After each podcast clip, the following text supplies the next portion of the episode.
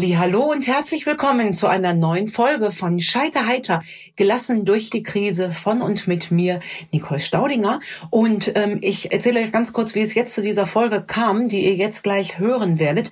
Ich stand eben vor der Schule, habe meine Kinder abgeholt und dann rief mich eine sehr, sehr gute Freundin an. Und dieses Gespräch, was sich daraus entwickelte, das ergibt jetzt die neue Folge. Soll heißen, ihr seht, wie wenig Plan ich von all dem habe, was ich hier tue. Ähm, äh, das habe ich alles nicht. Aber was ich habe, sind offene Ohren und offene Augen.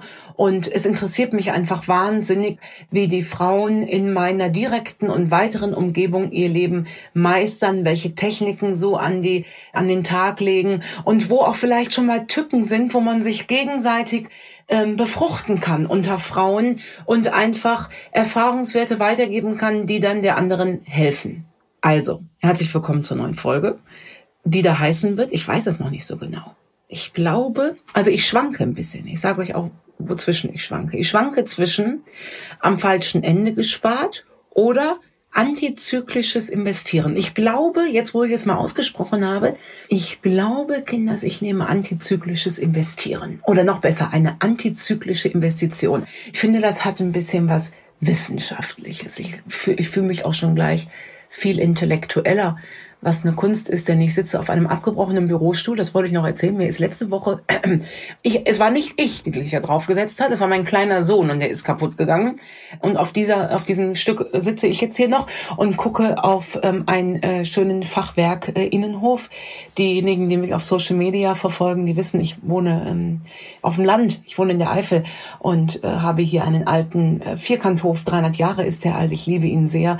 Und ähm, auf diesen Innenhof äh, gucke ich hier gerade und genieße die letzten Sonnenstrahlen dieses äh, Spätsommers und ähm, ja und ähm, und merke jetzt, dass dieses wissenschaftlich angehauchte mir hier gerade wirklich, also das man könnte denken, ich hätte Ahnung von dem, was ich hier äh, tue und währenddessen überlege ich, was wollte ich eigentlich erzählen? Richtig. Also antizyklische Investition. Herzlich willkommen zur Folge. Weiß ich nicht wie viel in meinem Podcast und entstanden ist sie gerade eben in meinem Kopf. Also ich erzähle es euch. Ich stand vor der Schule und wollte meine beiden Jungs abholen, beziehungsweise nur einen, weil der Große ist heute äh, verabredet. Und auf dem Parkplatz ruft mich eine sehr, sehr liebe Freundin an, die gerade aus der Nachsorge kommt. Und ähm, wir haben die Erkrankung gemeinsam äh, durchgemacht. Und wir sagen immer, die, die Nachsorge, die wir so haben, die macht jede für die andere mit. Denn unsere Krankheitsgeschichte war tatsächlich exakt identisch. Und wenn sie zur Nachsorge geht, ist es für mich so, als wenn ich zur Nachsorge ginge. Und deswegen telefonieren wir uns danach mal ganz kurz zusammen.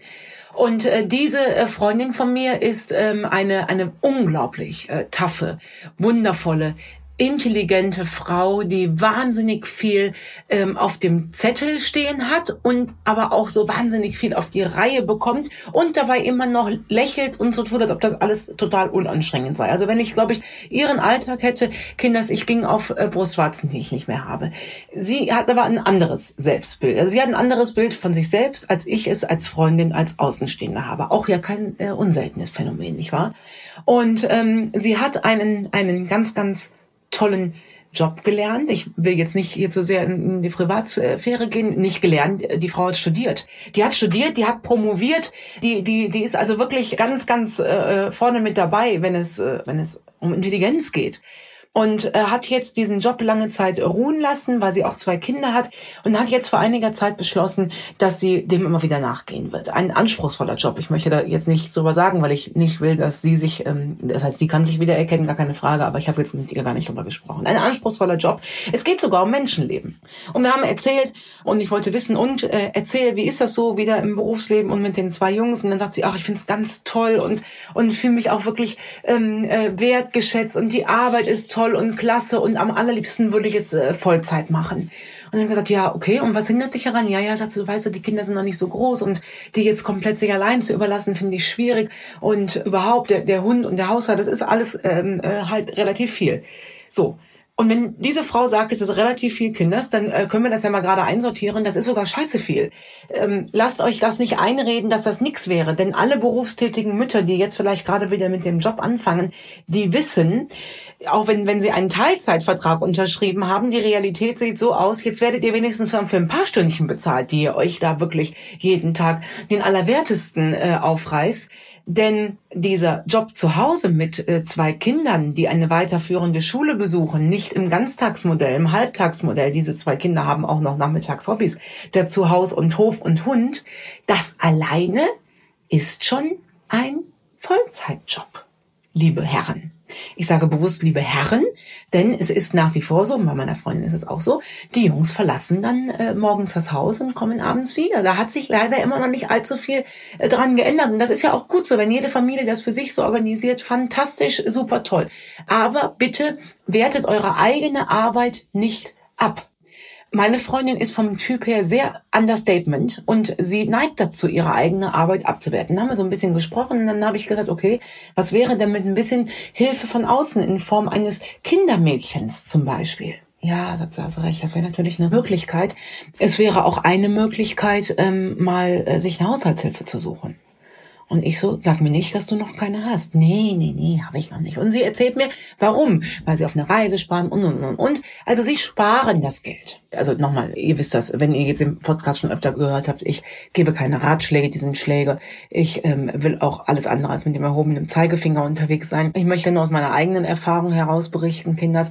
Es ist aus meiner Sicht sehr, sehr kurz gedacht, genau an dieser Stelle zu sparen, was euch ein bisschen Erleichterung abnimmt. Natürlich kostet jegliche Unterstützung von außen, sei es Kindermädchen, Haushaltshilfe, Gärtner, was auch immer man vielleicht so braucht oder, oder gerne hätte, das kostet Geld. Gar keine Frage äh, also, also es sei denn, ihr ein Tauschgeschäft, was auch ja eine Möglichkeit ist. Ne? Also tut das nicht ab. Tauschgeschäfte, gerade zu Corona-Zeiten, sind wieder wahnsinnig ähm, äh, gefragt. Und diese Hilfe von außen, da gehören ja ein paar Schritte davor dazu. Erstens, dass sich eingestehen, ich krieg's nicht hin. Und ich finde, das ist so eine uncharmante Selbstansprache. Ich krieg's nicht hin.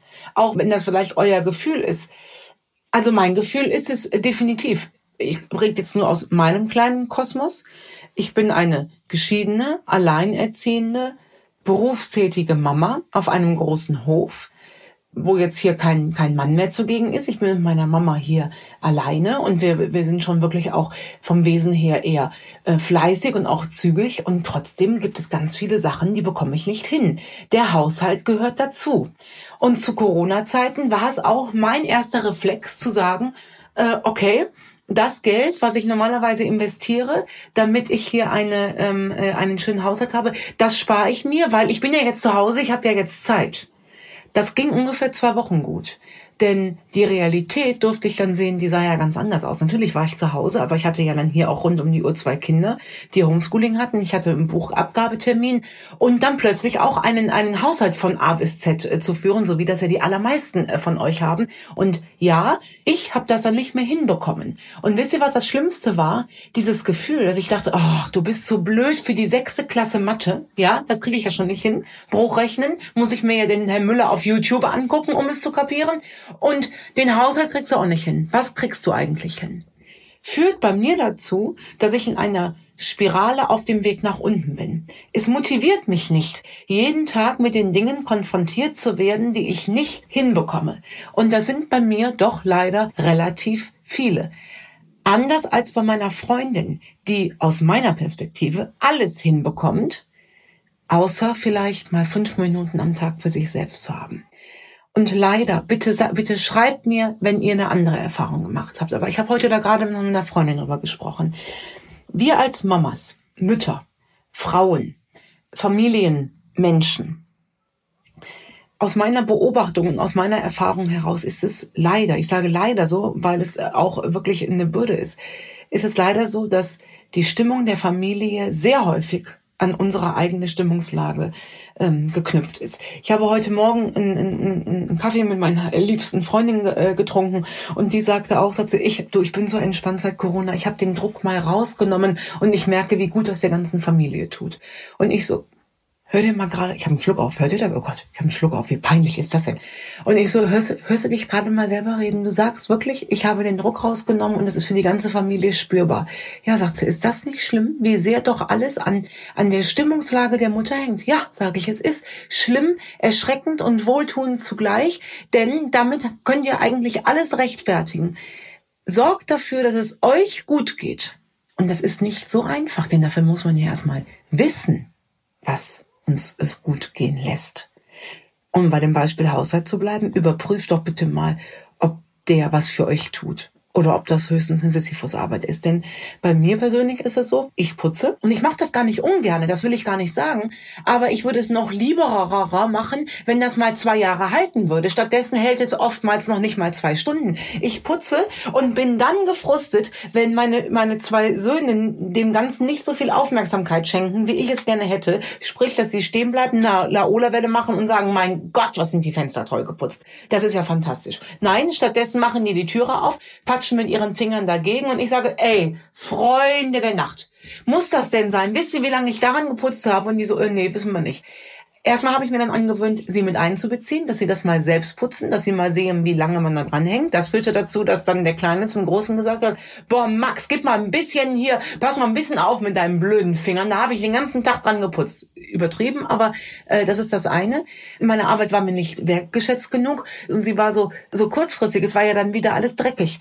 Das heißt, das tut für meine Kreativität und die war in der Corona-Zeit sowieso so am Boden. Ich hatte sowieso so Probleme, an all das dran zu kommen, was ja jetzt das ausmacht, womit ich auch mein täglich Brot verdiene.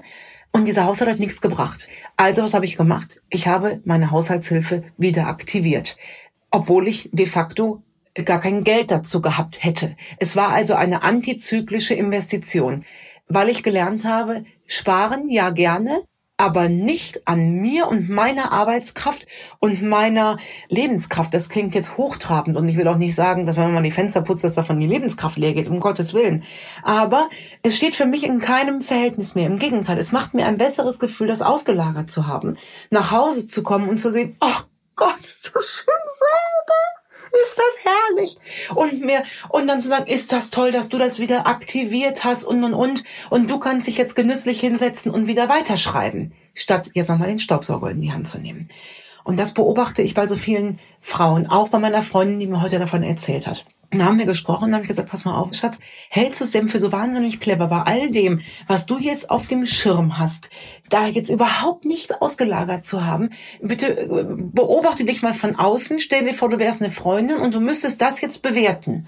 Und dann hat sie so überlegt und hat gesagt, ich würde der Freundin sagen, du bist irre, das hältst du kein halbes Jahr durch. Und ich so, ja. Und ich bin gerade in der Position und sage meiner Freundin, du hältst es noch nicht mal drei Monate durch. Guck doch, dass ihr gerne spart, wofür auch immer. Über Sparen möchte ich mich nicht äußern, denn ich kann es nicht. Ich habe es noch nie gemacht. Ich habe keinen, keinen Bezug zu Geld. Ähm, das bedeutet mir nichts. Für mich ist das ein durchlaufender Posten. Wenn was da ist, wird das direkt unter die Leute gebracht und fertig. Das ist natürlich auch total kacke doof. Und ich höre selbst übrigens auch den Podcast von Miss Money Penny, um da endlich mal gegen anzuwirken. Aber an an dem zu sparen, was mich Nerven kostet, halte ich für die falsche Investition, denn das ist ja eine Investition in mich, in mein Familienleben und und und.